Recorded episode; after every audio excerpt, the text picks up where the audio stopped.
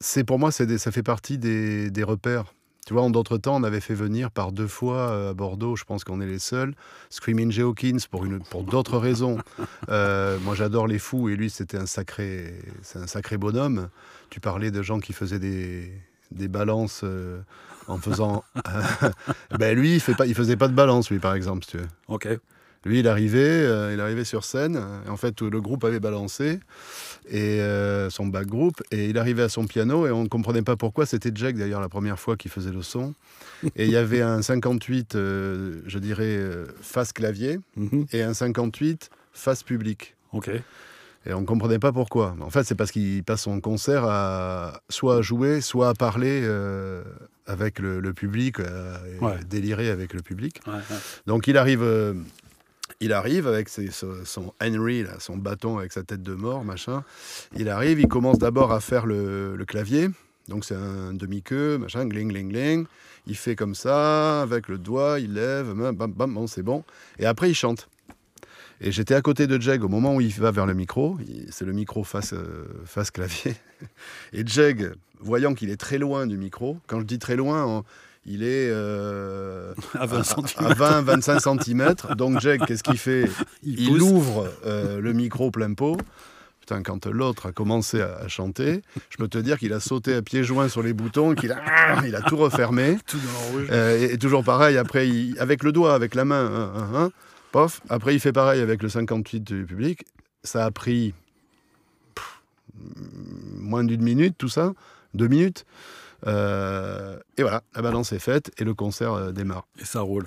Et donc, tu vois, des, des gens comme ça, il y en a eu, euh, il y en- il y, il y en a eu pas mal au fil des 31 ans. Ouais, donc tu dis c'est- 31 ans, c'est incroyable, quoi. Ben ouais, ça a commencé le 17, euh, le 17 mars 1990. 90, d'accord. Waouh. Et donc, euh, voilà. Et Maceo était passé parce qu'on avait vraiment, enfin, moi, j'ai- j'aimais beaucoup le. Euh, l'artiste. Et puis en fait au fil du temps euh, on l'avait refait une fois deux fois trois fois.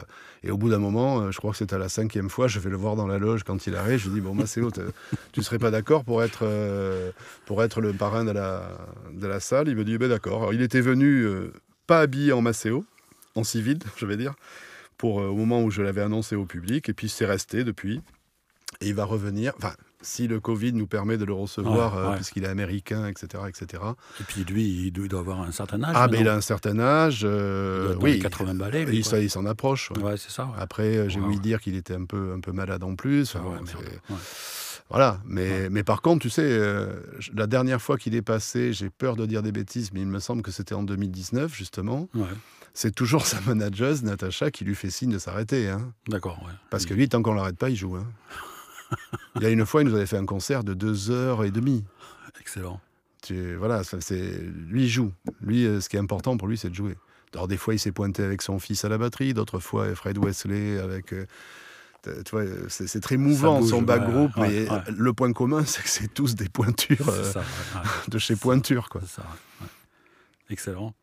Et après, tu vois, tu parles de conservatisme. Ouais. Bah moi je peux, moi je fais partie des gens qui peuvent très bien aimer. euh, moi je, à la base, et tu es bien placé pour le savoir, je viens du, je viens du rock, je viens un peu aussi de, de la philosophie des, des- des- des- du mouvement punk au sens qu'il fallait, euh, euh, on pouvait le faire. Voilà, Ouais, on peut se démerder, c'est dans Ouais, ce sens-là.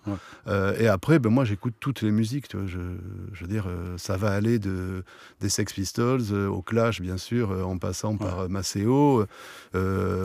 J'adore le clavecin. C'est un truc que je dis pas souvent, mais j'écoute effectivement des, des pas mal, pas tout, mais il y a des trucs que je trouve, je trouve que c'est un très bel instrument.